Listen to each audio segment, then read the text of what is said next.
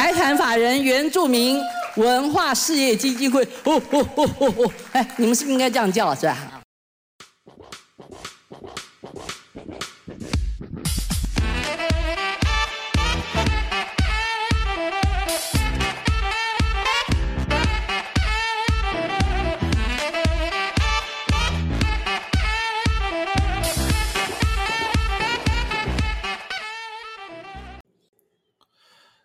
情场路更长，失恋哭断肠。我是你们最爱的八村长，各位村民，你们好。刚刚你在点播的开头听到的是广播电视金钟奖的颁奖典礼现场的录音，颁奖的是类型音乐节目奖，而得奖者是我们财团法人原住民文化事业基金会，颁奖人。是广播金钟奖评审主任委员，也是资深广播媒体人罗小云。而刚刚你们听到的那个开头，哦，正是罗小云本人的声音。那这段话也引起我们那些原住民族的不满，认为他在歧视。而重点在第一时间，八月十九号第一时间并没有道歉，而是过了几天之后。才请主办单位在留言处道歉，说他哦是替我们原住民哦替大家高兴才做出的反应，但大多数认为啦哦，包括村长村长本人也认为他哦应该要主动道歉跟说明为什么？首先村长认为啊，在那种场合他说出那种话确实不太适合。身为一个颁奖人，村长觉得他应该要么要先做好功课，或者很简单、简简单单的恭喜人家就好了。村长认为他对于一些不了解的文化或艺术，或者是一些我们不清楚的事情上面，村长的话，村长的做法是可以当一个愿意聆听的受教者，不然更简单，就闭嘴，就安静。为什么？尤其是罗小云这个事件，目前还在延烧，也让村长想到了一个事情，想到一个小时候的事情。为什么这样说？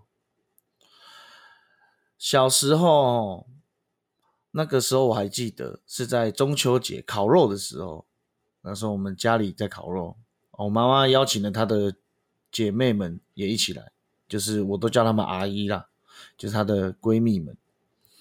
然后他们就会开始在那边呃，可能吃烤肉啊、喝酒、聊天之类的。哦，虽然他们好像也不会喝酒了，重点是他们就会开始在互相夸奖对方、称赞对方。我印象很深刻哦，他们我应该是我妈妈称赞人家其中一个阿姨，她说：“哎，某某某，你最近变瘦了呢，哇，跟以前不一样。”可是当时的我是小朋友。我的直觉，或者是这个世界给我的经验是，感这个阿姨以前也看过啊，跟现在有没有差别？更而且还变得更胖哎！当时我觉得我妈妈在说谎啊，小朋友嘛，妈妈那时候告诉我说不可以说谎。结果他们在了解的这个过程，这个过程中，我也不知道我是发什么神经，我直接跟我妈妈说：哪有妈妈，这个阿姨明明就超胖的，超肥。当下那个阿姨哦，当然这个阿姨，我觉得她做了一个很好的示范。那阿姨就笑笑的，对呀，所以他们所以说，所以阿姨身材胖胖的，可是很多人都说这代表什么，你知道吗？是福气。这样当下当下这个阿姨哦，就让我觉得她的回应是蛮好的。可是反而了，反而过来是我妈妈哦，当下也是笑笑的啦。可是我就是感觉怪怪的。果然这个事情一结束。我直接被我妈妈痛打一顿，当时我心里还很委屈。奇怪，你们大人不是叫小孩要诚实吗？啊，我只是表达出来嘛。但我还是被我妈妈痛打。这个故事哦，瞬间让我直接长大了一倍。这个故事让我让我知道说，哦，安静的小孩没糖吃啊，哭闹的小孩有糖吃，什么意思？那个时候我就开始会学会一些，呃说话的技巧开始会比较阿谀奉承，也就是鬼话连篇的时候，就是从那个时候开始的。哦，那这个就会讲到一件事情了，就是我们说呃我们常说到的场面话。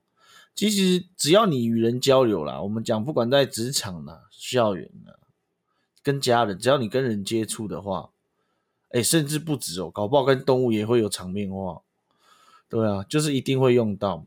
那场面话，村长认为他是一定得讲，他这个不是罪恶，更不是欺骗哦，而是一种必要。很多人说啊，这样场面话很假哎，很很不 real 哎，我们都在骗人。嗯，都是油嘴滑舌的。可是我必须得很清楚的跟各位说，我们在面对一些人好了，我们在面对一些人，比如说好，我们不要讲说刚见面或不熟悉的好了，你甚至是你最熟悉的朋友，你也不可能展现你最真实的一面。我觉得各位可以去想想看。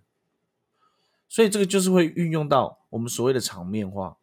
那很简单嘛，那什么叫做场面话？简单来说，场面话就是让别人高兴的话。如果再给我一次机会啊，我一定会好好的把那个阿姨夸奖到爆炸，真的，直接让那个阿姨直接、直接、直接。我原本想讲很要求啦，我只能说直接让她很开心了，不然我是想直接讲说，嚯，直接让她双腿呃双脚发软。哦。那我只能说，场面话的话，它就是让人家开心嘛。总总而言之，就是等于是说，你没有那个心，也有那个嘴啦。哦，这个婆媳问题也是可以用到这句话。场面话的话，它相对来说，就是因为我刚刚说了，与人交往，它就是一种应酬。如果我们用更比较理论的或者是一些分析来说的话，它是一种技巧与生存的智慧。为什么？因为简单来说。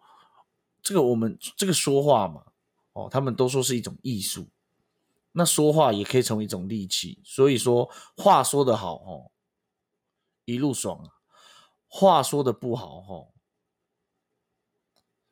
只是过得比较不顺而已啦。当然，这也没有一定的答案呢。刚刚只是村长在那边一派胡言哦。那很多人就会提到啊，如何说这个场面话？但场面话，我觉得。村长也不是说要教大家，只是说每个人的方法不一样。很简单，如果说你要用一般的，就是就是很简单，就是称赞加感谢嘛。就是我们都是刚前面提到了，要说一些好听的话，比如说什么，像最近天气很热嘛，哦，夏天到了，夏天到了，那我们应该我像我以我自己的一个故事比喻好了，好，比如说我看到一个女同学，我会跟她说：“Oh my God。”感谢这个太阳，魅力四射，让同学你愿意这样子露胸又露背，穿的这么清凉。而我知道你这么做不是要吸引我，而是要鼓励我上学，成为我上学的原动力。你看看，是不是？一方面呢，又调侃了自己自嘲哦，幽默的最高境界；一方面呢，又赞美了同学。你看看，是不是两全其美啊？各位，哦，村长是讲很，当然我必须得说，这种方法不是不不是很适合每一个人。哦，你可以慢慢找出你自己比较适合你应该该怎么赞美或感谢，不然你就很简单的说，你今天穿的真的蛮漂亮的，我很喜欢。可是村长要是讲这种话哦。不知道为什么都会被说是变态，可能可能是外表的问题吧。哦，外表的问题可能会差距比较大。那我只能说，那当然还有一些必须得注意的啦。你除非说你很清楚你们的关系，不然的话，你一开始不熟悉的，当然是不太可能讲这种鬼话。也不要讲的太多了，就是很简单的，就是哦，你今天穿的蛮漂亮、蛮得体的，有不一样的感觉。哦哎，想坏坏的感觉，对不起，村长也不知道自己为什么总是会这样子憋不住，硬要来一句，你知道吗？哦，那我们在讲啊，我们该怎么样定义一些好听？当然了，好场面话，我们作为一个，如果是我们也是在听的人，比如说别人对我们讲场面话，哦，我们还是也要够够了解自己啊，不然的话会造成什么晕船，哦，还会会误以为说对方会不会喜欢我。那他将相对的来说，场面话他一定要讲。刚刚前面有说到，他场面话一定要讲。他他他呃，因为场面话像是一种润滑剂，它能够经呃讲得好的话，它能够增进彼此那种互动式的关系。不但说增进互动关系之外呢，能够帮你加分，也能够让别人轻呃轻松的哦了解你这样子。那村长在呃使用场会场面话嘛？村长也都是呃，我必须得说，村长是一个蛮爱讲场面话的一个人啊。但但我都不会觉得这场面话好不好？我简简单来说，我都是觉得这是呃鬼话连篇呐，或者是干话之类的。但干话干话的干干话之余，还是会倾向于这种称赞。哦，或者是说给对方一种鼓励，因为谁都爱好好听，谁都爱听好听的嘛，对不对？谁希望自己自己每天被骂被损？所以说村长有列举自呃几个自己哈，每次都会讲场面话都会用到的方向。第一个，哦，忽略忽略缺点，这个是诀窍。第一个诀窍哦，忽略缺点。为什么要讲忽略缺点？我们古有云呐，床上啊。鬼遮眼把妹不要脸，这是学会场面化的第一步。就是呢，学会隐恶扬善。为什么？谁没有缺点？对不对？我们谁当中谁又是圣人？采取正面积极的态度嘛，反而会加大优化它的存在。为什么？优化人家，找到他的呃优点，强大的优化它，对不对？那缺点自然就会被修正或消失不见了。对不对？